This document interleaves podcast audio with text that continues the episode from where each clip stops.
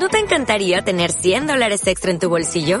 Haz que un experto bilingüe de TurboTax declare tus impuestos para el 31 de marzo y obtén 100 dólares de vuelta al instante. Porque no importa cuáles hayan sido tus logros del año pasado, TurboTax hace que cuenten.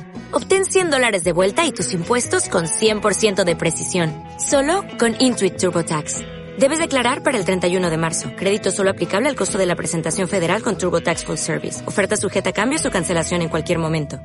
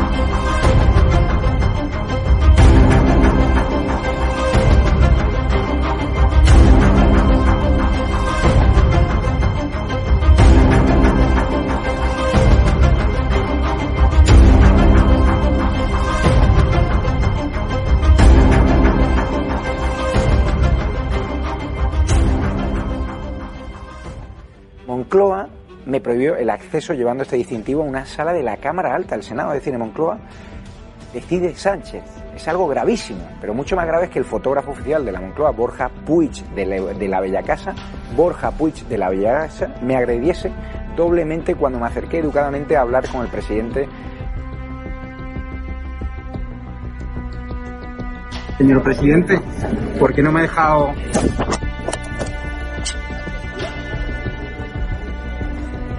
esa agresión? Es la La última. Yo que te grabo a ti, yo grabo al presidente. ¿Pero esa agresión? No, no, voy a la comisaría ahora mismo de aquí.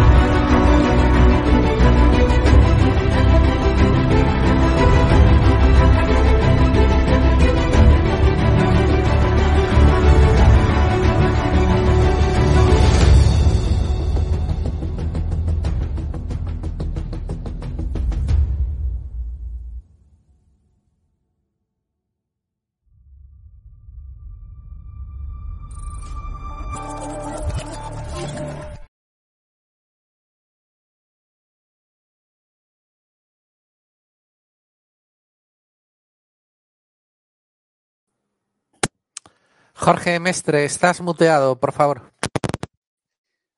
Vale, creo que ya estoy aquí dentro. Muy buenas noches, patriotas. Muy buenas noches, seguidores de Estado de Alarma. Bienvenidos a Saturday Night Live. Eh, soy Jorge Mestre. Esta noche presento yo porque mi compañero Borja Jiménez está en, bueno, pues en todos los saraos políticos que ha habido en Castilla y León este, este sábado.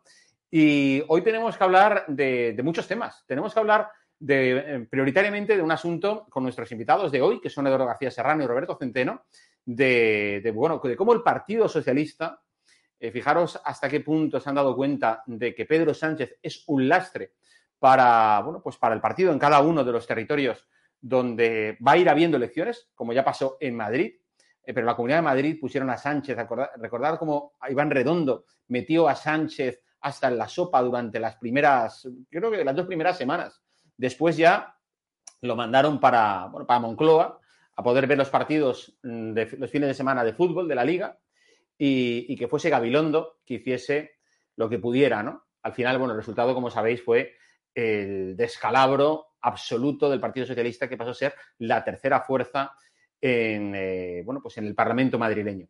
Y ahora, bueno, pues en la comunidad de Castilla y León la cosa mm, parece que va un poco por la misma, por la misma línea. Ya no solo que la derecha, eh, digamos, tiene eh, eh, bueno, en la palma de su mano una victoria, sino que además quien tiene, a, digamos, a dos dedos del descalabro absoluto es el Partido Socialista. Y vamos a empezar hablando de eso. Dejadme que salude a Eduardo García Serrano y a Roberto Centeno. Muy buenas noches, compañeros. ¿Qué tal? ¿Cómo estáis? Buenas noches, Jorge. Buenas noches, Roberto. Muy buenas noches, queridos amigos. Oye, pues eh, os hago ya la pregunta. Eduardo, empiezo contigo. Eh, ¿Qué te parece el, hecho de que el Partido Socialista quiera ya esconder en la campaña de Castilla y León al propio Sánchez? Pues me parece un gesto mm, absolutamente elocuente y revelador.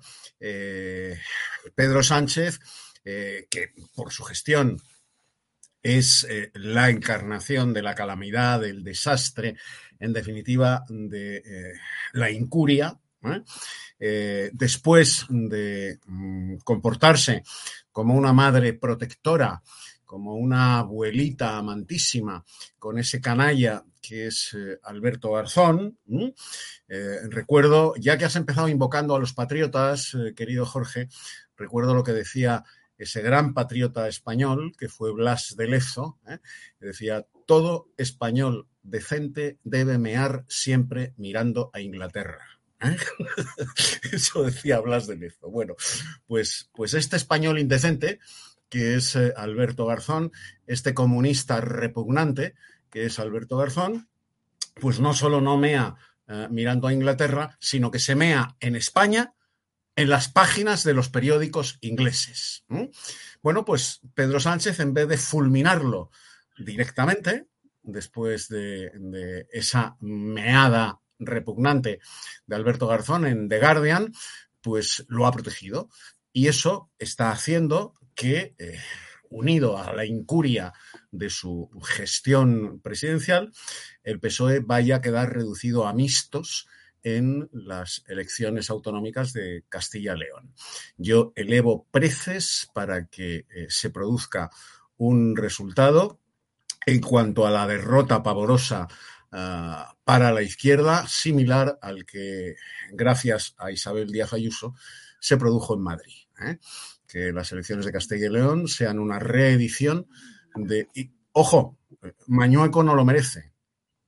Mañueco no lo merece en absoluto y el PP tampoco.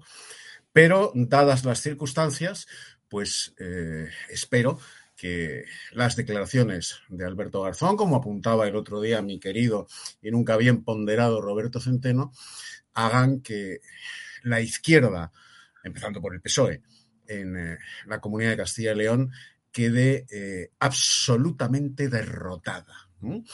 Y el esconder a Pedro Sánchez, pues es, es, es absolutamente elocuente, como he comenzado diciendo, absolutamente elocuente de cuál es la valoración real que hace el PSOE de sus posibilidades en estas elecciones. Si encima acude eh, la abuelita protectora de ese miserable que es Garzón a dar mítines en Castilla y León, pues pues la derrota puede ser, vamos, o sea, se van a dejar todos los dientes en las urnas. Ojalá que así sea. Sí, sí. Y bueno, y Roberto, ¿tú qué, tú qué piensas al respecto? Eh, ¿Crees que, Sánchez eh, podrá aguantarse en la Moncloa o, querrá ir corriendo a dar mítines por, por la región castellano-leonesa? Bueno, vamos a ver, eh, yo creo, queridos amigos, que aquí hay un error de concepto muy importante. Estáis hablando de que si el Partido Socialista le ha prohibido a Sánchez el que aparezca en los mítines. Hombre, no, por Dios, por los clavos de Cristo. ¿Qué Partido Socialista? ¿Dónde coño está el Partido Socialista? Hay un partido sanchista, sanchista donde el capo de Tutti Capi ¿eh? es Sánchez. Por lo tanto, por lo tanto, el PSOE no esconde nada, porque el PSOE no existe, es el sanchismo.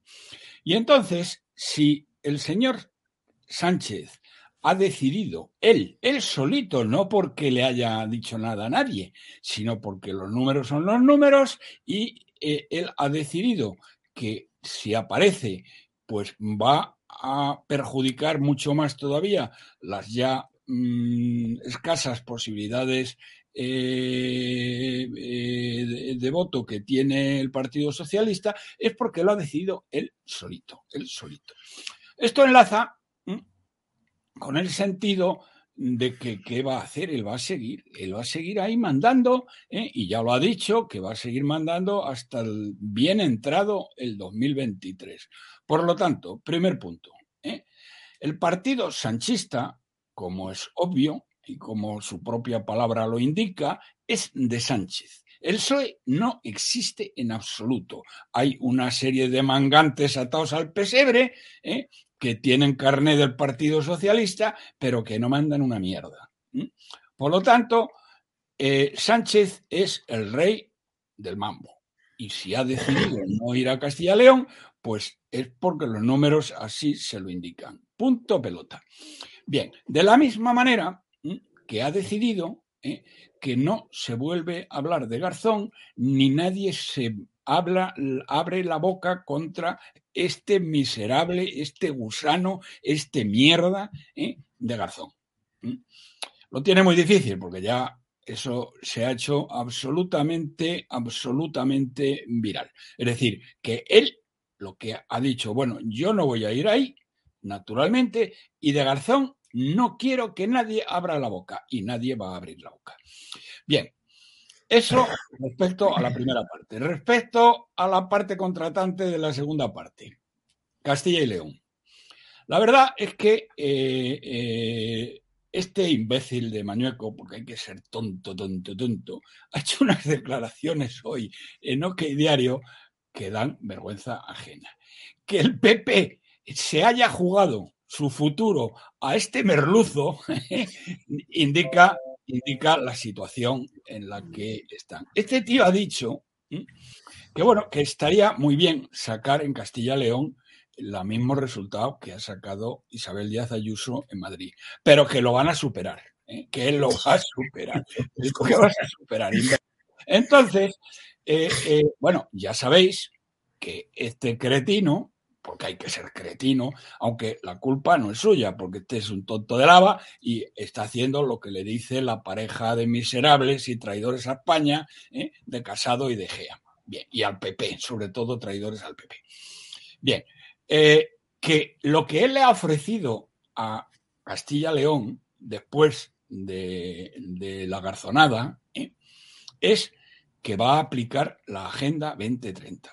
La Agenda 2030, como sabéis, eh, proscribe eh, el, uso, el consumo de carne y en lugar de carne vamos a comer una especie de filetes de alfalfa. O sea, que lo que dice Garzón es una broma ¿eh? comparado con lo que dice el imbécil de Mañueco.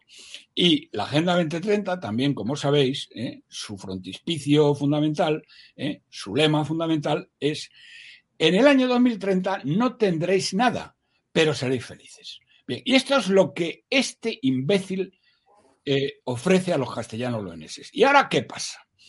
Bueno, pues yo no sé lo que van a hacer los castellanos leoneses. Eh, Vox, me parece que ya lo dije en este programa, mm, ha tenido una actuación eh, lamentable porque ha dejado pasar meses y meses y meses que no sé en qué coño se estaban dedicando y no tenían, no habían nombrado a nadie para Castilla y León coño, cuando sabían perfectamente que iba a haber elecciones. No tan rápido probablemente como las va a haber, pero que iba a haber elecciones, igual que las va a haber en, Andalucía. En Andalucía sí, en Andalucía tienen un peso pesado que le va a dar un guantazo que no se va a enterar a, al Bonilla, ¿eh? a este Golfo de Bonilla, que no cumplió ni una sola de las promesas que hizo a sus votantes andaluces. Pero Solona se lo va a recordar muy bien a los andaluces. Pero volvamos a Castilla. Eh, ¿Qué van a hacer a los castellanos? Bueno, han elegido, que también tienen narices, ¿eh? después de convocarse a las elecciones tardaron casi 10 o 12 días en decidir quién iban a poner y han cogido al primero que pasaba por la puerta. O sea, verdaderamente la estrategia de Vox es eh, increíble, pero es lo único que hay, señoras y señores. Entonces, Abascal con, con eh, Smith, que yo creo que lo de Smith es un error, porque Smith solo resta, no suma nada, ¿eh? pero bien, eh, están eh, yendo, haciendo lo que tienen que hacer, que es ir por todas las ciudades y villas de Castilla-León, contando la historia que tienen que contar, que es precisamente donde la Agenda 2030.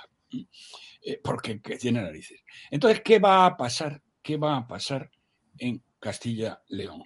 Yo mm, hago votos, ¿eh? hago votos como amigo Eduardo porque gane la derecha, pero no hago votos, querido Eduardo, porque gane el PP. Yo espero, espero que vos le acabe dando un zapatazo a este merluzo ¿eh? Mm, en toda la cresta, a pesar de los errores que has cometido, Santi. Pero ¿cómo coño ¿eh? ha llegado el día de hora H y no teníais a nadie pensado para Castilla-León. Pero bueno, pero ¿a qué os habéis dedicado? Que no teníais ninguna cosa especial ni importante que hacer, excepto preparar las elecciones de Castilla-León, de Andalucía y eventualmente de Valencia. No teníais nada más que pensar que eso. Bien, pues nada. Entonces, vamos a ver qué pasa. Nada más termino con una cosa Mm, hombre, vamos a ver, tenemos, encuestas de Castilla y León hechas por eh, em, eh, Sigma 2, ¿eh? cuyo corresponsal o responsable en Castilla y León es un pájaro que trabaja para Mañueco directamente y de Gastres, que son de vergüenza. Las encuestas de GAT3 y de Sigma 2 están sesgadas de una manera escandalosa a favor del Partido Popular. Así que no son creíbles. Esperemos a ver qué es lo que hacen otras encuestas, o por ejemplo la de la octomanía, que por cierto, mañana va a publicar una encuesta, pero esta es nacional, esta es de las generales, en la cual, que es el presorpaso. La, la parte buena es que es el presorpaso y la parte mala que la izquierda sube. Pues claro. Pero es que Electomanía, Roberto, tira un escora un poquito hacia la izquierda, ¿eh? No, no, perdóname. Electomanía no dispara hacia la izquierda en absoluto, en absoluto. Electomanía funciona de una manera eh, muy rara, pero acierta mm, más que nadie. ¿eh? Y no dispara ni hacia la izquierda ni hacia la derecha. Mm, yo eh, te digo, bueno, y, no tengo ningún interés en defenderlo, porque sabes lo que me pasó hace dos semanas, y perdonad que lo cuente, porque estos tíos la verdad es que lo hacen muy bien, pero son unos golfos. ¿eh? Eh, eh, me mandó un. Bueno, primero, ellos, cuando hacen las encuestas, que las hacen cada semana, cada semana, se lo dan a lo que llaman los patronos. Que son gente que paga un dinero y tal, y que se, lo, se, lo, se lo dan. Entonces, uno de estos patrones, que es amigo mío, me mandó una encuesta que fue la del primero de enero. Y entonces yo eh, bueno, la hice, la colgué de un Centenator y tal, explicando lo que ocurría, que era, bueno, básicamente que Casado se, seguía cayendo en picado. ¿eh? ¿Y sabéis lo que ocurrió? Que me mandan un, WhatsApp estos tíos diciéndome que les tengo que pagar, no me acuerdo cuánto, no sé si eran 500 o 1000 euros, ¿eh? porque he utilizado sin su permiso eh, eh, mm, una información que por lo visto en la letra pequeña pone que no se puede utilizar. Naturalmente lo mandé a hacer puñetas y le dije que si querían que íbamos a los tribunales, porque además en, el, en el tuit que yo coloqué les había puesto muy bien, les había puesto por las nubes, así que están pagados. No me han vuelto a contestar, pero me parece una golfada por parte de la estomanía. Por tanto, eh, Jorge, no tengo ningún interés en defenderlo, pero creo que eso es muy serio. Bien, en lo de mañana se producen dos cosas. No sé si lo he dicho antes y bueno, lo repito. ¿eh? Se produce, es el presorpaso. ¿eh? Es decir, la, la distancia entre Vox y el Mindundi de Casado eh, eh, se acorta eh, tremendamente, pero la izquierda gana posiciones. Con lo cual, bueno. Roberto, es que eso es increíble. O sea, es decir, que la izquierda gana posiciones. ¿Te refieres a que Sánchez.? Si me refiero, si no, Jorge, lo vas a entender. Y va a pasar también, perdona, y va a pasar también, no que la izquierda gane posiciones. Unidas Podemos está haciendo un discurso ahora mismo que le está dando resultado un discurso que básicamente que tiene, que tiene lógica. ¿eh? Eh, los verdes en toda Europa, pues tienen un, digamos, están creciendo. Y de hecho están ahora mismo en el gobierno de Alemania, que ya es el Real Nevapli. Bien, y esta panda de indocumentados, descerebrados, enemigos de España, comunistas bolivarianos, que por ahí no vivan a ninguna parte, se han dado cuenta, alguien, no sé si ha sido la vicepresidenta comunista o quién narices ha sido, pero se han dado cuenta de esto y entonces están manejando el discurso verde. Y al estar manejando el discurso verde, así como el PSOE mm, sigue bajando también en, esta encuesta de electomanía que publicará mañana, ¿eh? Eh, Unidas Podemos está subiendo. Y la suma de los dos, ¿eh? como el Mindundi de Casado no hace más que bajar, a pesar de que vos sube, mm, digamos que la, suma de izquierdas sigue superando a la de la derecha respecto a qué? Respecto a la semana pasada y respecto a la semana anterior. O sea, eso es lo que te estoy diciendo y eso, mm, querido Jorge, tiene toda la lógica del mundo. ¿eh? El discurso verde cuenta. No sé lo que va a contar en, Castilla-La Mancha. Pero bueno, mm, teniendo en cuenta que por un lado hay un imbécil y con un discurso de la Agenda 2030 y por otro lado los de Vox pues la han cagado en cuanto al nombramiento del candidato y han perdido un tiempo hermoso que no sé si podrán recuperar y luego después eh, que me perdonen, pero el señor Ortega Smith no es mi simpatía. ¿eh? Y yo creo que de sumar votos no suma ninguno. Los va a sumar naturalmente Santiago Abascal, que tiene un discurso muy potente, pero vamos a ver qué pasa. Bueno, muy bien. Eh, ¿Sigues con nosotros, no, Roberto? Vamos a ver, sigo diez minutos más, nada más. No puedo seguir más. estoy encantado, pero no. Yo tengo vale, vale, un sábado pero vamos, yo pregunto porque estoy acostumbrado a que, a que muchas veces eh, no puedes eh, estar todo el rato y por tanto te despides. Entonces, no sabía en qué momento estabas. Pero oye, sigue todo el programa. Ojalá pudieras. No, no, no puedo, pero 10 minutos más sí que sigo, aunque no me toque.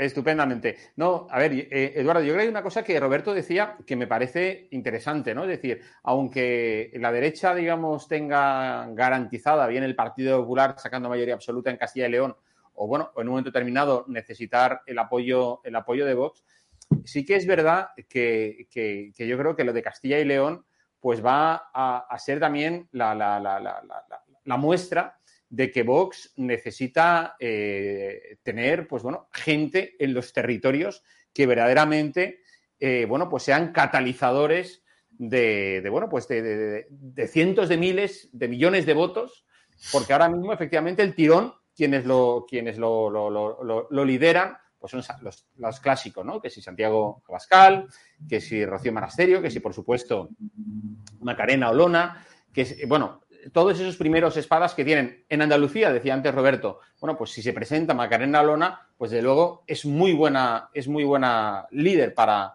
para Andalucía. Pero, por ejemplo, y en otras comunidades donde la derecha tiene posibilidades de llegar, pero Vox no tiene candidatos. Estaba citando, por ejemplo, Roberto también, si se adelantan elecciones en la comunidad valenciana. Se encontraría prácticamente con el mismo problema que ha tenido en Castilla y León, Vox. Es decir, que no tiene a una, a una persona, y eso que Macarena Lona es de Alicante, y que yo creo que Macarena Lona, si se presentase por la comunidad valenciana, le, eh, conseguiría ella ser presidenta de Generalitat, ¿eh? arrasaría en votos. Entonces yo creo que ahí, eh, ¿tú cómo lo ves, Eduardo, esto por parte de Vox a la hora de, que se, se, presenten las elecciones autonómicas eh, que se vayan adelantando y no tenga, digamos, unos primeros espadas formados? Bueno, yo de, de, esa terna de primeros espadas que has mencionado al principio, Jorge, yo descabalgaría del cartel a una de ellas, que es Rocío Monasterio. Rocío Monasterio está absolutamente eclipsada por Isabel Díaz Ayuso. Eh, Rocío Monasterio eh, tuvo que hacer la campaña porque es una mujer que no, no traspasa, no llega, no es, eh, que diría Yolanda Díaz, transversal. Es una mujer que genera cierto rechazo incluso entre sus propios votantes. tuvo que hacer la campaña en Madrid acompañada en todos y cada uno de sus mítines por Santiago Abascal, que es el gran imán de imán en el sentido físico, no en el sentido musulmán, ¿eh? que es el gran imán del voto, del voto genuino de Vox. ¿eh? Eh, Rocío Monasterio está absolutamente eclipsada en Madrid por, por Isabel Díaz Ayuso. Vox tiene a Santiago Bascal, por supuesto a Macarena Olona y poco más. Y poco más. Y poco más. también. Eh, Javier Ortega Smith. Mm, mm, mm, eh, eh, Iván Espinosa. de la Cruz a la fecha, las impresiones y las valoraciones que ha hecho Roberto Centeno sobre Javier Ortega Smith. No traspasa tampoco, no llega. es más, yo tengo muchos amigos, muchos ex camaradas y tengo familia en Vox y, le llaman el cabo cuartel, le llaman el cabo cuartel porque manda como un cabo tomatero de los de la mili, de cuando hacíamos la mili con lanza. O sea, ese es el carácter de Javier Ortega Smith. O sea, solo tiene dos grandes líderes Vox. ¿eh? con implantación nacional, con mm, capacidad de arrastre a nivel nacional, que son el presidente, Santiago Abascal, es indudable, pero también Macarena Olona. Macarena Olona, que se ha ganado, eh, eh, bueno, pues ese liderazgo nacional, pues por las virtudes que la adornan. Primero, es una mujer valiente, lo demostró en su estancia en el País Vasco como abogada del Estado, que le echó, si me permitís la expresión coloquial, le echó unos ovarios como los de Agustina Aragón. Segundo, es una mujer inteligentísima. Tiene un discurso parlamentario eh, brillante y además, además, y esto lo vuelvo a repetir, no es un comentario ni muchísimo menos machista, es un comentario descriptivo. Y además es una mujer muy guapa. Así de simple. Y esto en política es importante. Es importante. No es determinante, pero sí es importante. Y en las elecciones andaluzas, como Macarena Olona además de estas virtudes que la adornan, inteligente, valiente, eh, preparada, con un magnífico discurso, encima es la morena de Julio Romero de Torres, pues, lo tiene todo para dar ese sorpaso. Dios te oiga, querido Roberto Centeno, Dios te oiga, ¿eh? Para darle ese sorpaso al, al, Partido Popular. Estoy de acuerdo con lo que dices tú, Jorge, de que si en su condición de alicantina la presentaran a la Comunidad de Valencia, y me gusta decir el viejo reino de Valencia, eh, desde, luego, desde luego se les había acabado el chollo a, las Mónicas Oltras y compañía. ¿eh? Pero bueno, el infantilismo de Vox, la falta de preparación de Vox, que andan dudando si en Valencia, si en Andalucía, y al final les va a pasar lo que ha dicho muy bien eh, mi querido Roberto Centeno, que es lo que les ha pasado en Castilla y León, que les va a pillar el toro. Bien es cierto que el repuesto que tienen para, para taponar esa hemorragia de no decidirse por qué comunidad va a ir es magnífico porque es Macarena Olona. Pero si fuese cualquier otro, si fuese cualquier otro, se iban a llevar un disgusto electoral serio.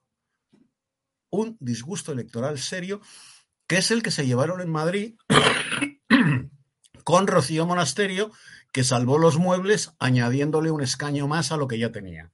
Pero los muebles se los salvó Santiago Abascal. Los muebles vamos a ver. Pero Eduardo, toda la campaña él. Toda la campaña él. Abría y cerraba los mítines de esta señora Santiago Abascal. Sí, no, pero quiero decir yo que los resultados de Vox, efectivamente, como tú has dicho, fueron mm, todavía mejor que los de las anteriores elecciones, aunque ganasen un escaño más frente, digamos, al huracán Ayuso. No eran esas sus expectativas, ¿eh? Bueno, bueno, es que tampoco eran las expectativas del PSOE. Fue la, la, noche del 4 al 5 de mayo pasado fue la noche triste de, de Vox, porque ellos tenían unas expectativas mucho más elevadas, mucho más elevadas. Pudieron presentarse ante la opinión pública bueno, pues, pues eso, como el que se presenta diciendo he salvado los muebles y he añadido un escaño más. Pero sus expectativas eran mucho más elevadas. Y Jorge, tú lo sabes. Bueno, yo noche, creo que eh, las expectativas mayores eran las del Partido un- Socialista. Un disgusto muy serio, muy serio en el Estado Mayor de Vox. Un disgusto muy serio, porque esperaban mucho más. Con razón, ¿eh? Con razón esperaban mucho más. Y entre Sí, sí. que el fenómeno Ayuso arrasó y que Rocío Monasterio, que tiene muchos otros valores, no engancha eh, como, como engancha Macarena Olona, no engancha como engancha Santiago Bascal, es que son los dos únicos imanes que tienen. Y territorialmente, como no tienen cuadros, el problema de Vox es que no tienen cuadros, no han formado cuadros. Es que no hay, como tú sabes, no hay direcciones regionales. O sea, son No han provinciales. cuadros. Entonces, claro, al final el problema es que aquellas regiones o aquellas comunidades donde hay muchas provincias es un lío, porque cada provincia es- hace, es- es- hace la guerra por su cuenta, es un reino de taifas.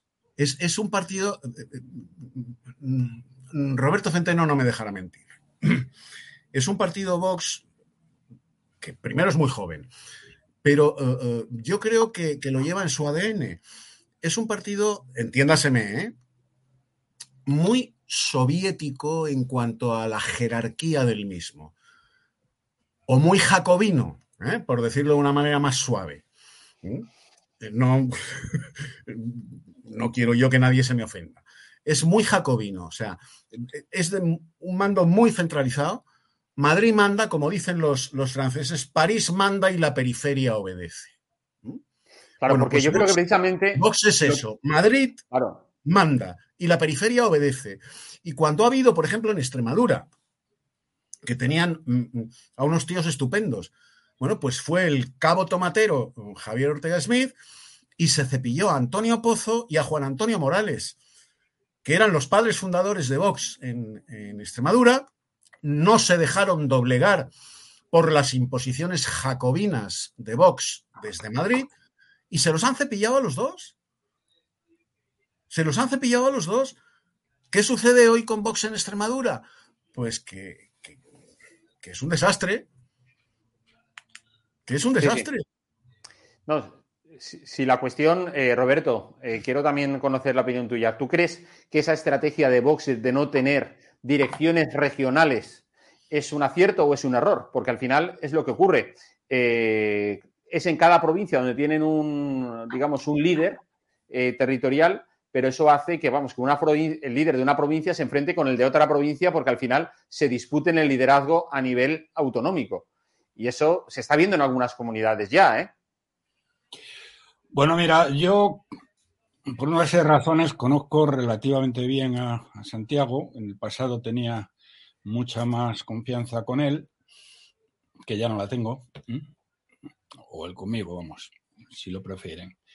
Eh, Santiago, que ha sido la esperanza, la gran esperanza para cambiar este país, tiene un defecto muy grande. ¿eh? Eh, no hablo ni de jacobinismo ni de sovietización. Una cosa mucho más sencilla y mucho más simple. No sabe elegir, eh, no sabe elegir a sus colaboradores. ¿eh? Tiene ahí lo de que me parece la definición de Eduardo, me parece genial, el cabo tomatero, que no hay por dónde cogerlo. ¿Qué coño ha cabo tomatero en el Ayuntamiento de Madrid? Y fíjate que tenía al, al- traidor Almeida del otro lado. Eh, eh, mm, no tiene, no tiene, no tiene gente. Yo no sabía esto de Extremadura, pero vamos, no me extraña nada.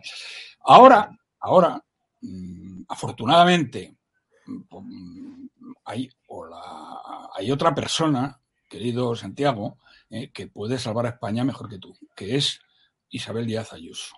El día que tome la decisión ella de la mano de su cerebro político, ¿eh? de mar, ¿eh? mm, tomen la decisión de enfrentarse de verdad al, al- miserable de Casado y disputarle el PP. Y si no le disputan el PP, vamos, y si no le puede disputar el PP, crear un PP renovado y ir adelante, porque con eso va a sacar 150 escaños. Está, eso ha quedado muy claro eh, el otro día de una manera definitiva. Pero bien, eh, mm, eh, esto no es un problema de ADN del partido, es un problema de ADN de Santiago. Santiago no sabe elegir colaboradores, porque anda, que este pájaro que tiene en la Unión Europea es que, es que, bueno, es que no hay por dónde cogerlo. No hay por dónde cogerlo. Eh, y, y, bueno, y con. Y con ¿De, quién, como- ¿De quién estás hablando? ¿De Busadé? de Busadé. Busadé, bueno, Busadé es un imbécil ¿eh? que no dice, bueno, eh, dice unas cosas que no hay por dónde cogerlo a este tío. Pero este tío, ¿dónde se ha educado? Fíjense, además, luego mm, dice otras cosas que políticamente es mucho peor. Que eh, fíjense que hizo una declaración hace un mes y medio aproximadamente, en no sé qué sitio, ¿eh? dijo ¿eh? que gracias a, la, a- la representante de Vox en la Comunidad de Madrid, que ella, esta chiquita, que tiene un altísimo concepto de sí misma, querido Eduardo, por si no lo sabes. Eh, que gracias a ella ¿eh? habían echado a coletas. Pero bueno, vamos a ver, Buixade, pero es que tú nos tomas por tontos a los españoles. Pero no te das cuenta, imbécil, que toda España, toda España y parte del extranjero saben que quien ha echado a coletas ha sido Isabel Díaz Ayuso. ¿Cómo se te ocurre defender a, a esta chiquita? Que por cierto, que por cierto, hace de mes y medio, esta imbécil, y además estoy muy cabra con ella y lo he dicho en muchas ocasiones, porque yo defendí su candidatura por encima de la de Isabel Díaz Ayuso y aparte de que yo la voté, ¿eh? ¿eh? y mea culpa, mea culpa, mea culpa, ¿eh? es que convencí a bastante gente de que debían votarla a ella porque mm, el- bueno porque había un problema ahí de que, de que si de que si Vox no sacaba un mínimo ¿eh? del 5% de votos, ¿eh? pues iban a quedar en cero y eso haría que Isabel Díaz Ayuso, a pesar de que era clarísimo que ella iba a ganar por goleada, no hubiera sido suficiente, como en realidad ocurrió. Bien, bueno, pues esta tía eh, se levanta una miserable socialista diciendo, acusando al hermano de Isabel Díaz Ayuso de prevaricación, ¿eh? ¿Eh? con muy buen criterio, la portavoz la manda a callar y entonces se levanta toda la izquierda y se va. Lógico, lógico. Porque la izquierda es lo que es, es la basura y la hez de la hez. La izquierda española, ¿eh? ¿Mm? el sanchismo ¿eh? y todos los comunistas bolivarianos y todos los demás. Bien. ¿Y qué pasa? Que esta chiquita se levanta también y se va. Pero bueno, pero ¿esto qué es? ¿Esto qué coño es? ¿Cómo osa, cómo se atreve a levantarse y marcharse cuando están haciendo una, una acusación que ella sabía perfectamente que era total y absolutamente falsa? Dices tú que la ha eclipsado, naturalmente que la ha eclipsado, ¿eh? pero es que esto no es ya eclipsar o no eclipsar, esto es vergonzoso y vil, ¿eh? y vil. ¿Eh? Y yo ya se lo he dicho, ¿eh? jamás de los jamases ¿eh? te volveré a votar y jamás en los jamases, bueno, desde luego en Madrid, solo donde esté Isabel Díaz Ayuso, a Isabel Díaz Ayuso. Y el resto de los sitios, pues como no voto, pues no, mm, ya, a ya ver, veré. Roberto, Roberto y Eduardo, tenemos a la, a la- a la audiencia encendida. Bueno, están diciendo que estamos siendo pro PP, criticando a Vox. A ver, vamos a ver, eh, queridos amigos, eh, vosotros sabéis que esto es un espacio de absoluta libertad, donde igual que vosotros escribís lo que queréis, aquí, bueno, pues eh, desde yo, pasando por Roberto, Eduardo García Serrano, dicen lo que piensan. Y ellos precisamente, ninguno de Bueno, los dos... mira, yo tengo, Perdona, perdona, no, Roberto, tengo que dejar, perdona, yo tengo que dejarlo, pero te voy, te voy, si no te importa, voy a Sí, aclarar sí. a estas personas que dicen eso. Yo estoy rezando, ¿eh? yo estoy rezando porque Vox ¿eh? Le pegue una bofetada al, al merluzo de, de Mañueco, nada difícil, ¿eh? en Castilla-León. Pero no puedo dejar, porque yo he votado a Vox siempre, desde que se constituyó como partido, eso para que lo sepan. ¿eh? Eh, bien. Pero no puedo dejar de reconocer los errores que están cometiendo, porque me duelen en el alma. Me duele en el alma que Santiago y sus, eh, y sus colaboradores ¿eh? se hayan estado tocando la barriga y no tengan y, y, les haya pillado el toro y no le hayan tenido candidato eh, para Castilla y León. Y al final hayan tardado 10 días en coger el primero que pasaba por la puerta. Eso es un error gravísimo. Que ahora que no tienen candidato para Valencia, o bueno, o que, o que no lo tienen para Andalucía, porque, mm, sin embargo, Olona es, eh, es buenísima. ¿eh? Pero entonces, eh, señoras y señores, aquí hay que decir, mira, nadie me puede decir a mí, perdón, nadie me puede decir a mí que no haya defendido a vos, porque los he defendido desde el principio, por tierra, mar y aire, les he votado siempre, hasta incluso he votado contra Isabel Díaz Ayuso por las razones que he dicho antes. Y he votado a esta cretina ¿eh? Eh, que no la voy a volver a votar en la vida. Así que digan ustedes lo que quieran, pero yo, mm, eh, digamos, creo que estoy legitimado perfectamente porque yo les he votado y he defendido a vos con uñas y dientes en todos los medios a los que he tenido acceso, les he votado y estoy absolutamente legitimado para criticar lo que hacen mal. Si ustedes piensan que soy un, eh, digamos, un aplaudidor, pues no soy un aplaudidor. ¿eh? Soy un defensor total y absoluto de, eh, de, de, Vox y de Santiago Bascal en concreto, pero no puedo dejar de reconocer que está rodeado, que no sabe elegir ni hombres ni mujeres, y la única que tiene, y además no sabe crear un equipo porque que no tenga a nadie en las distintas regiones españolas y además se carga a los mejores no tiene Así que, señores que me critican, tengo yo muchas más motivos, he hecho mucho más por vos que cualquiera de los que le haya parecido mal lo que he dicho. Y queridos amigos, perdóname Venga, por Roberto. haber quitado la palabra, Eduardo, y os tengo que dejar. Venga, hasta otro día, Roberto. Buenas noches. Buenas noches. Bueno, seguimos, Eduardo, eh, tú y yo. Eh, bueno, a ver, di tú también por alusiones, porque creo que la gente, joder, si precisamente yo creo que aquí en estado de alarma, como espacio de libertad que, es, ¿verdad? Aquí cada uno dice lo que, lo, que, lo que cree, lo que quiere, y efectivamente nadie está casado, nunca mejor dicho, eh, con, con, nadie. O sea, entonces, que Vox era, ha sido un partido que creo que la derecha española necesitaba, sin duda alguna que es un partido que lo ha estado haciendo muy bien, bajo mi punto de vista, ¿eh? Eh, sin duda alguna. Ahora bien, yo comparto, como Eduardo y como Roberto, el hecho de que en algunas comunidades autónomas Vox necesita apretar, porque llegarán las elecciones autonómicas y Vox no tendrá un candidato fuerte. Y resulta que a lo mejor el Partido Popular tampoco lo tiene y vamos a tener más socialcomunismo, que es lo que, por ejemplo, a mí me pasa viviendo en Valencia, que estoy eh, mm, deseoso y poniendo una velita de los a la Virgen para que eh, eh, Mónica Trola y Timo Puig acaben, mm, acabemos echándolos en, las urnas, por supuesto. Pero claro, si Vox no tiene candidato y el PP, el que tiene, tampoco despega, pues ahí que van a seguir.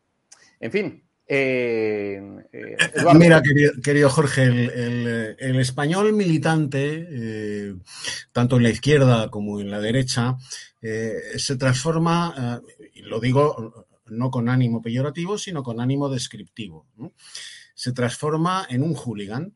Entonces, eh, estas personas, eh, ya les anticipo que lo que digan de mí no me importa absolutamente nada. Vivo al margen total y absolutamente de las redes sociales.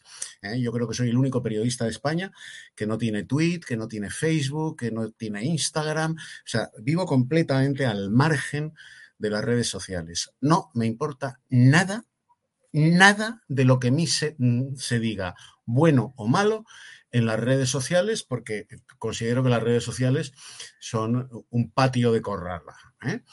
Y que aquel que se esconde detrás de un nombre falso, de un seudónimo, de lo que quieran ustedes, eh, como quieran ustedes denominarlo, pues, pues empieza por esconderse, lo cual ya es, para empezar, malo. ¿eh? Para empezar, malo desde, desde mi punto de vista, ojo, ¿eh? Con lo cual no me importa nada. Pero ya que me pides una aclaración, he de decirle a todos estos hooligans, en, el sentido de militantes, ¿eh? que yo efectivamente eh, no he sido del PP jamás. Jamás. Yo el 4 de mayo no voté al PP, voté a Isabel Díaz Ayuso. ¿Mm? No votaré al PP en mi vida. En mi vida. ¿Mm?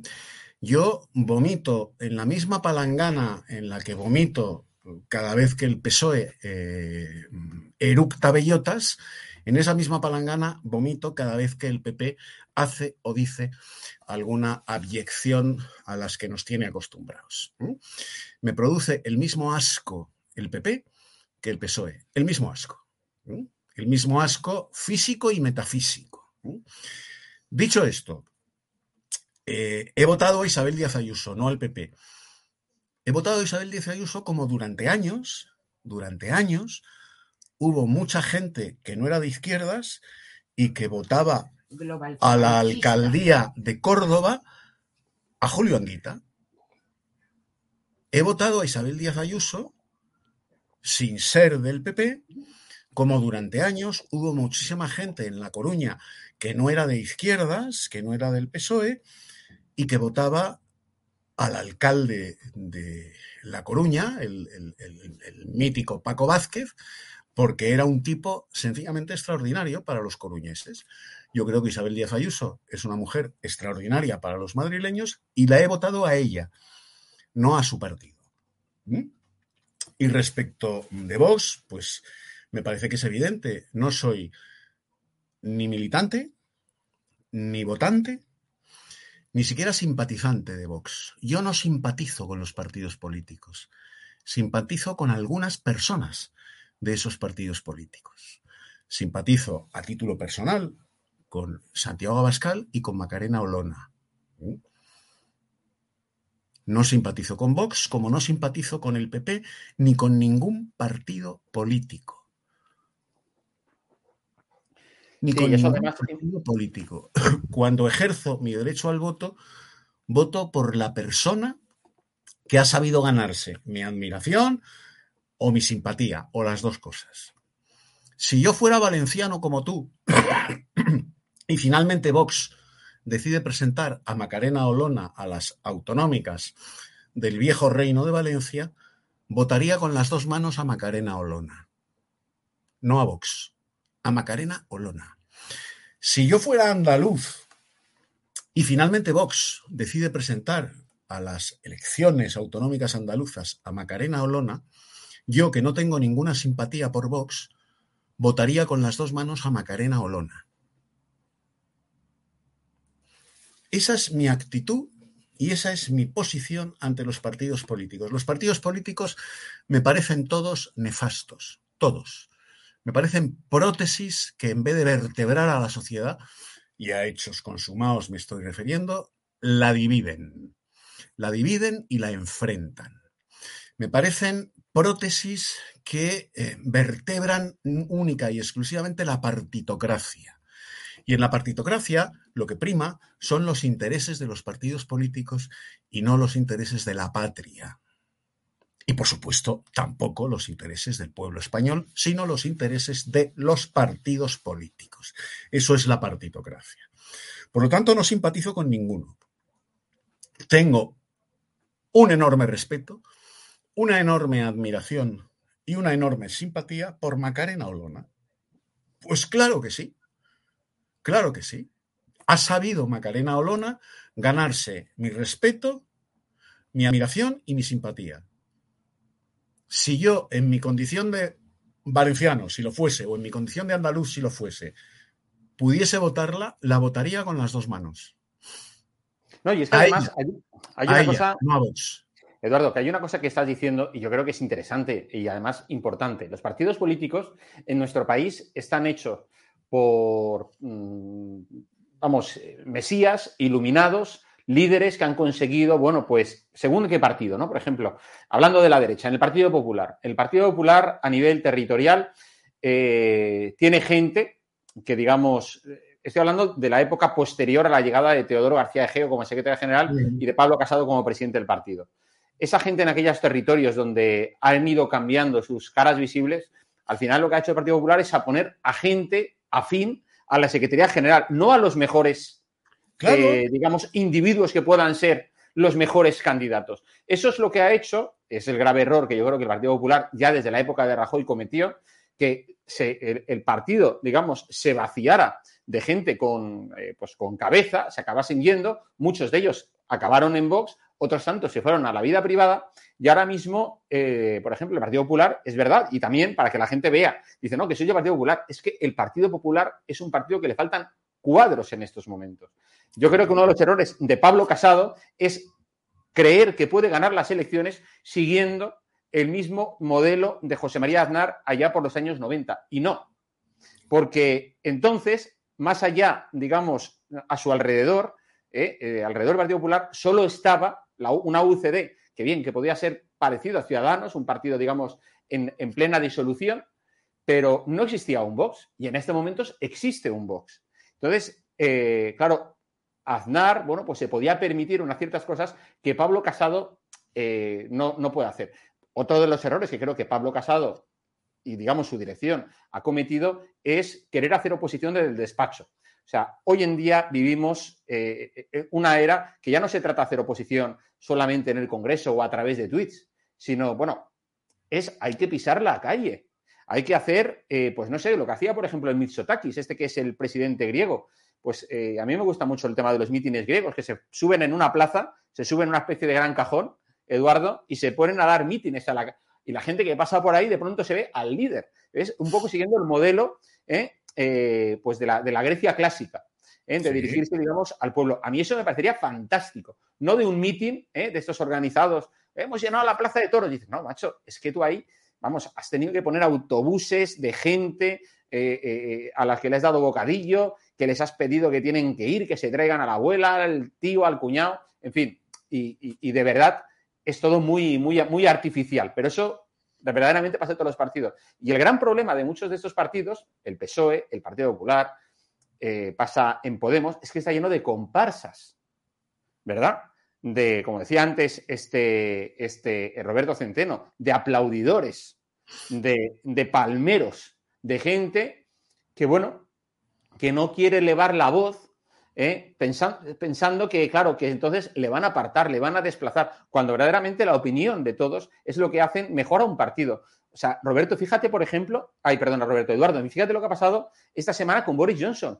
El propio Partido Conservador Británico se le ha subido encima ¿eh? por el error cometido, bueno, comparado a todo lo que ha hecho Pedro Sánchez, a mí me da risa, solamente porque el hombre se fuera a una fiesta durante el confinamiento, que sí, que está muy mal, pero que le hayan puesto en duda su capacidad para ejercer eh, eh, de primer ministro gente de su propio partido, me parece, vamos, admirable que eso pase en un país, porque aquí en España, después de lo que ha hecho Pedro Sánchez y lo que sigue haciendo, bueno, pues efectivamente el Partido Socialista es prueba de que es un partido lleno de aplaudidores, lleno de comparsas. Pasa también en el Partido Popular. Y lo que yo creo es que Vox tiene que ser algo diferente en eso. Es decir, tiene que ser un partido donde la gente de, de sus bases, pues, oye, eh, vamos a ver, tampoco tiene que ser eso una. Esto no es Podemos, verdad, en una guerra permanente. Es decir, bueno, aunque Podemos, para ser un partido que se dice revolucionario, bueno, pues la verdad que luego al final es de estructura jerárquica comunista, ¿verdad? De ahí no se mueve nadie para, para, seguir saliendo en la foto, ¿verdad, Eduardo? La estructura de Podemos es absolutamente, en cuanto a su, estructura de mando, es absolutamente stalinista.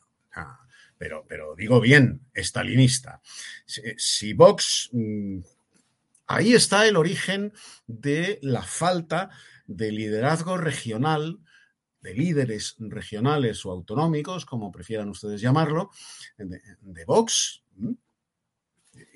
Y, no es que lo esté diciendo eh, según los hooligans del chat, eh, este, este, enemigo feroz de Vox, que no, que no, que no se equivoquen ustedes. Ya sé que es imposible, porque cuando uno está con, se pone las orejeras del hooligan, eh, no escucha más que lo que quiere escuchar. El unga unga tribal el unga unga partidario y partidista. Y todo lo que no sea el unga unga tribal, partidario y partidista, eh, hay que cortarle el cuello, echarle del programa, que no vuelva más, dejamos de eh, eh, ver este programa porque Eduardo García Serrano es un agente de la izquierda que pretende destruir a Vox o es un asalariado del Partido Popular que pretende destruir a Vox, que no, que no, que no, que no, que no, que no, que no en absoluto. Si Vox territorialmente no se organiza de otra manera y deja de imponer su jacobinismo de partido Madrid manda y la periferia obedece, eh, Vox eh, seguirá teniendo muy buenos resultados, pero no por mérito propio. Ojo, no por mérito propio, sino por la desastrosa gestión que están haciendo los socialistas, los comunistas y los separatistas en el poder, por la desastrosa gestión que está haciendo el Partido Popular en, sus fortalezas territoriales, y ese será el único eh, eh, impulso que lleve a los ciudadanos del resto de España a votar a Vox, no por méritos propios, sino por demérito del resto de las fuerzas políticas. Tú no puedes, como hizo Vox en Extremadura, pues cepillarte a la dirección del partido, que acabaron incluso en los tribunales porque pretendieron expulsarlos, a Antonio Pozo y a Juan Antonio Morales, sencillamente porque le dijeron a Javier Ortega Smith, ojito, ojito, en Extremadura no vengas a decirnos cómo tenemos que hacer las cosas y a quién tenemos que poner. ¿eh? Porque como conocemos nosotros Extremadura y a los extremeños no los conoces tú. No aceptamos paracaidistas impuestos desde Madrid. Solución, cepillárselos. Resultado, Vox en Extremadura pinta menos que la Tomasa en los títeres pinta menos que la tomas en los títeres. Pues es que es así de simple. Es así de simple. Y no querer entender esto es, bueno, pues fiarlo todo, que le va bien electoralmente a Vox, ojo, ¿eh? fiarlo todo a que los demás, tus adversarios y tus enemigos políticos, lo sigan haciendo rematadamente mal, porque ese caudal de rechazo a la gestión del gobierno, indiscutiblemente por parte de la España nacional, eh, irá a Vox. Eso es inapelable. Irá a Vox que no al PP. Eso es inapelable. Pero no atraídos por una Macarena Olona o por un Santiago Abascal, sino por lo mal que lo están haciendo los demás. PP incluido. Así es, ¿no? De hecho, por ejemplo, es que es increíble, eh, Eduardo, y con esto un poco ya también por ir terminando, que a estas alturas, después que se vayan a cumplir los dos años desde el comienzo de la pandemia, que todavía, digamos, eh, eh, la diferencia entre el bloque de la derecha respecto al bloque de la izquierda sea, digamos, un por los pelos, cuando incluso, bueno, pues aquellas otras encuestas eh, yo, cocinadas a favor de la izquierda, como la de Lo País, la semana pasada decía que la izquierda volvería a, ganar si se celebrasen ahora las elecciones. Bueno, demuestran, eh, a ver, eh, yo por supuesto lo, cojo todo con alfileres, pero es que, es que debería, o sea, yo creo que lo que tendría que ser el debate ahora es por cuántos puntos la derecha aventaja al bloque de la izquierda, si son 10 o son 15 puntos porque es que la situación de tal como han dejado a España, yo alucino, por ejemplo, yo no he visto en los periódicos, bueno, ayer de refilón, oye, que tenemos la subida de precios el año pasado, es decir, la cesta de la compra, de lo que cada uno de vosotros, como nosotros, eh, eh, compramos cada día, eh, es la más cara, o sea, ha subido más que nunca, más que la, la, mayor subida en 30 años, desde los tiempos de Felipe González. Y eso es motivo de salir a la calle. Y yo no sé qué tiene que pasar. A Felipe González bueno, Eduardo, tú también tienes esa, memoria de, aquellos años. Acuérdate del cojo manteca, de, toda esta gente que salió. Y aquí, sin embargo, bueno, yo digo, joder, o sea, es que eh, eh, vamos, la, sociedad, eh, el, el, aborregamiento es cada vez mayor, es alucinante. Y preocupante al mismo tiempo. Porque resulta que tenemos más medios de información que nunca, más acceso a la información.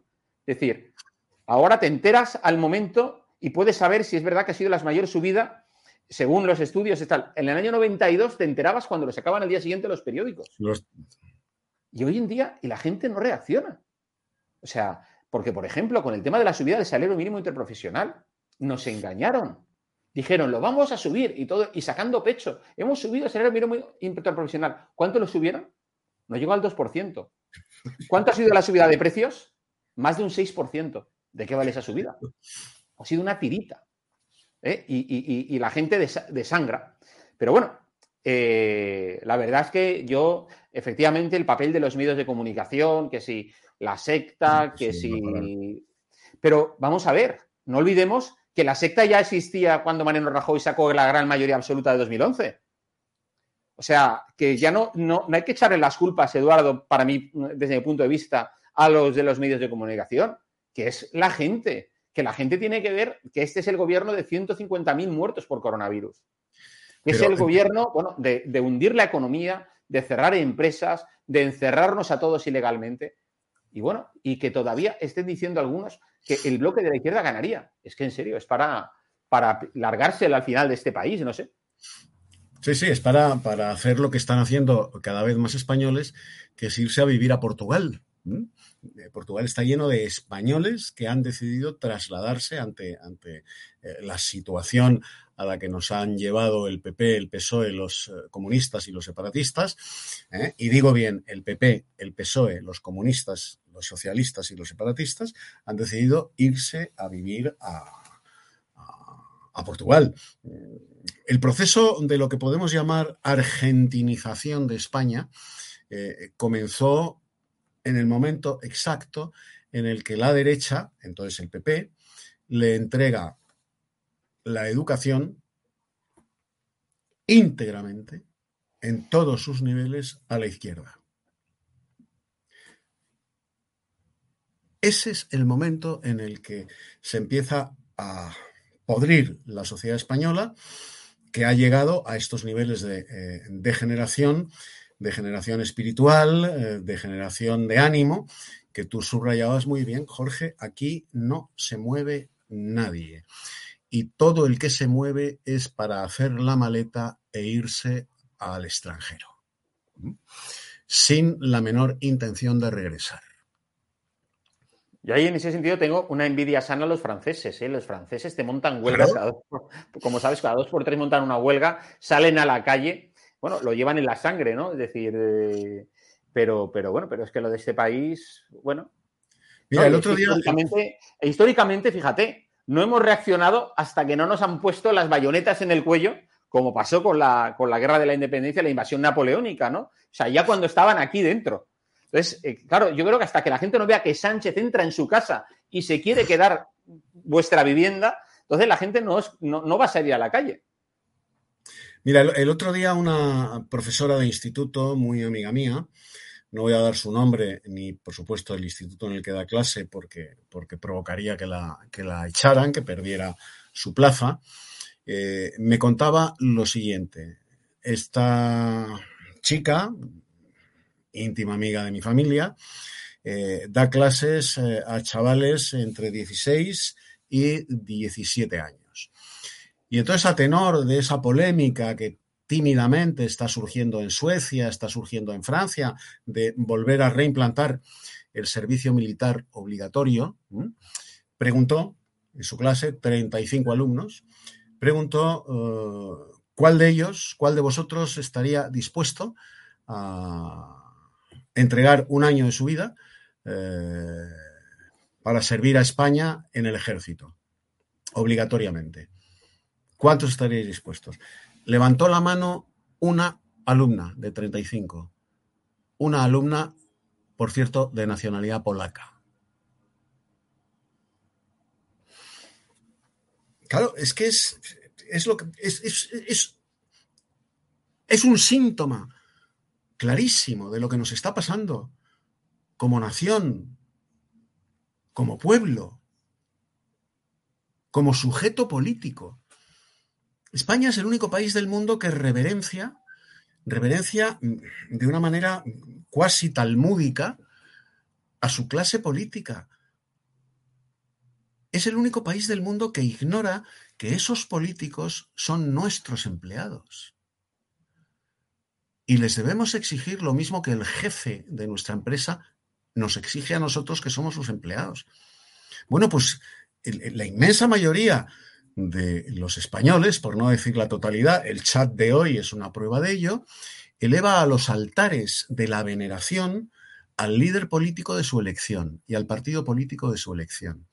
Y entonces lo veneran como los judíos en eh, la travesía del desierto encabezada por Moisés llegaron a venerar al becerro de oro. De ahí el juliganismo político español, en Vox, en el PP, en el PSOE, en Podemos, en todos los partidos.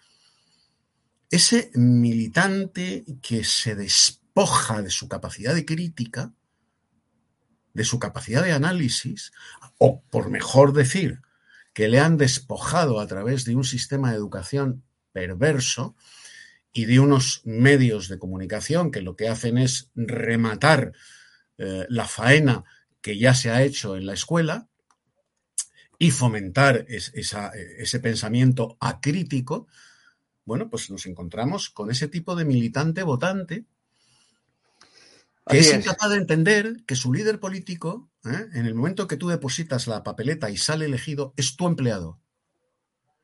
Y el que te debe sumisión a ti es él, y no al revés. Y no al revés. Por eso ponías tú el ejemplo muy acertado, Jorge, de Boris Johnson, lo que le está pasando desde las filas de su propio partido. Eso en España es impensable. Impensable. No, pero es que además, y lo alucinante, eh, eh, Eduardo, es que los medios progres que siempre eh, están tratando de buscar, bueno, pues a, qué líder de la derecha podemos ir a fulminar ¿eh? a montarle una campaña de cacería política, caza de brujas incluida, pues como han hecho con Sebastián Piñera en Chile, como eh, pues, hicieron en su momento con, Sarkozy, como hicieron con Berlusconi, porque la izquierda, allá donde no gana elecciones, la única manera que monta son cacerías políticas contra esos líderes y, tratan de montar esas operaciones de ingeniería social, ¿vale? ¿Verdad? Para, que, para darle la vuelta a la tortilla y ganar de alguna, de alguna manera, que es lo mismo que también se hizo aquí en España con, con, ciertos líderes de, pues, de la derecha, ¿no? Eh, pero efectivamente, esto lo que, lo que ocurre es que en, el caso de Boris Johnson, a mí me llama la atención como esos medios progres españoles que, tan, que dices, joder, están siguiendo la actualidad británica con mayor esmero que la propia actualidad española. ¿eh? O sea, es alucinante, ¿eh? porque están, hoy que tenemos oportunidad de a ver si nos fulminamos, contribuimos a cepillarnos. Ya ves tú los ingleses lo que leerán a, no sé, a, lo país, a lo diario.es o verán eh, la secta. Pero, pero ahí están ellos aportando su granito de arena ¿eh? y, obsesionados por, por, Boris Johnson. Que, bueno, pues la verdad es que, bueno, pues es, es, es, un tío que ha sacado al Reino Unido de la Unión Europea eh, y que, bueno, y que ha demostrado que estar fuera de la Unión Europea eh, no significa la desaparición y la aniquilación de un país. Porque aquí al final, ¿verdad? Creemos ciertos dogmas o damos, tomamos como algunas cosas como dogmas de fe, es que estar en la Unión Europea es lo único bueno. Bueno, en algunos casos a España le viene bien, porque si no tendríamos, si no fuera por la Unión Europea, sí que es verdad que ahora mismo Puigdemont no se habría ido, no se habría escapado o no se habría fugado de Cataluña, estaría, digamos, eh, al frente de su concepto de república, porque aquí, vamos, hubiera sido, eh, le, hubieran dejado, lo hubieran dejado, eh, y ha sido aquí, bueno, pues porque para eso la Unión Europea sí que nos vale. Para otras cosas es un verdadero desastre, el globalismo y todo lo demás. Pero en fin, Eduardo, yo creo que tampoco nos estamos yendo de tiempo, viene ahora otro programa, el veredicto. No sé si quieres añadir alguna mm. cosa más. No, simplemente bueno, pues mm, ante el escándalo que por lo visto se ha producido en el chat, por lo que eh, hemos dicho Roberto Centeno y yo, eh, ya sé que es inútil todo esto que voy a decir en la despedida, lo mismo que he dicho antes. ¿eh? Primero, mm, a mí no me importa nada, no me importa absolutamente nada lo que de mí se diga en los foros sociales, ni siquiera lo bueno, en caso de que lo haya, que lo dudo. No me importa absolutamente nada. Y segundo, reafirmarme. ¿Eh? reafirmarme. Eh, yo votaría a Macarena Olona si tuviera posibilidad de, hacerla, de hacerlo. ¿eh? Si pudiera votar a Macarena Olona, la votaría. No a Vox. a Macarena Olona. Punto. Está claro. Pues Eduardo García Serrano yo creo que ha sido claro, Roberto Centeno también lo ha sido. Y bueno, y todos vosotros a, eh, a, través del chat habéis dicho también lo que habéis querido y de hecho aquí lo, estamos, lo hemos estado recogiendo. Pues, eh, don Eduardo, muchísimas gracias. Gracias a ti, Jorge. Hasta pronto, ¿eh? Venga, hasta, luego. Bueno, y muchísimas gracias a todos vosotros por acompañarnos hoy en el Saturday Night Live en estado de alarma. Recordad que aquí tenéis un número de cuenta por si queréis hacer cualquier contribución siempre positiva para, para el canal, para seguir eh, enfrentándonos, digamos, al social, al social comunismo. Tenéis una edición de correo electrónico también para poder mandarnos vuestras eh, contribuciones, vuestras opiniones y lo que, bueno, lo que penséis. O sea, si no os ha gustado lo que aquí se dice, bueno, podéis decirlo. Al final, también es vuestro derecho a opinar. A opinar. Y por mi parte, nada más. Eh, muchísimas gracias, os lo he dicho. nos vemos muy pronto. Sigue la programación en estado de alarma. Que seáis muy felices a pesar del gobierno. Buenas noches.